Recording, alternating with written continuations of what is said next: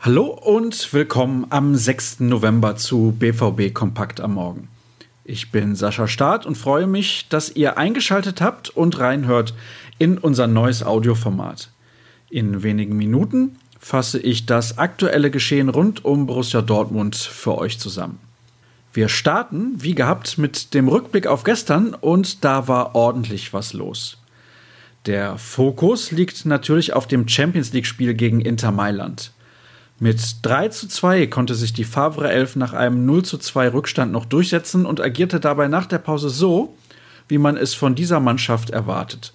Mutig, leichtfüßig und spektakulär. Einen absoluten Sahnetag erwischte Ashraf Hakimi. Wie schon bei Slavia Prag traf er doppelt und war so der Sieggarant. Lautaro Martinez und Matthias Vecino hatten die Italiener im ersten Durchgang in Führung geschossen doch nach dem Seitenwechsel war der BVB kaum noch zu bremsen. Nach Hakimis Anschlusstreffer markierte Julian Brandt den Ausgleich, ehe der Marokkaner in der 77. Minute zum Endstand einnetzte. Beste Laune herrschte daher nach der Partie.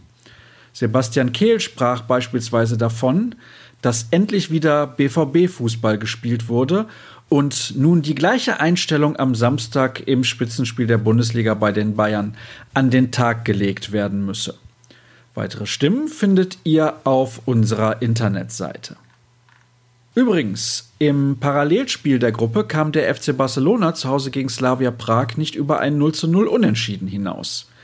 Die Spanier führen die Tabelle nun mit acht Punkten vor dem BVB an, der es auf sieben Zähler bringt. Inter steht bei vier Punkten, Slavia hat zwei Zähler auf dem Konto.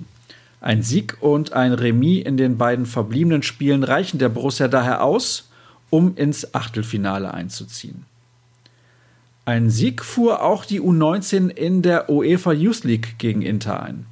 Am Dienstagnachmittag wurde in Brakel mit 2 zu 1 gewonnen. Ansgar Knauf schnürte einen Doppelpack. Dortmund warte so die Chance auf das Achtelfinale in dem prestigeträchtigen Wettbewerb.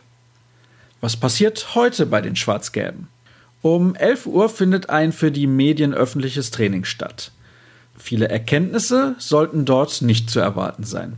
Aktuell ist davon auszugehen, dass die Einheit ohne Marco Reus stattfinden wird.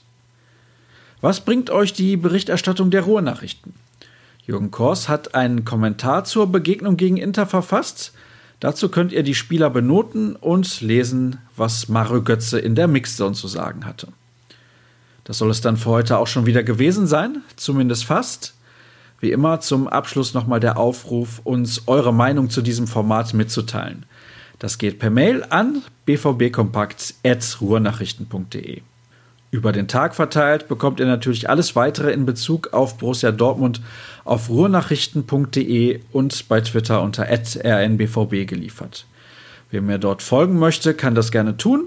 Sascha Start lautet der passende Händel. Schön, dass ihr mit dabei gewesen seid. Ich wünsche euch noch einen schönen Tag. Bis morgen.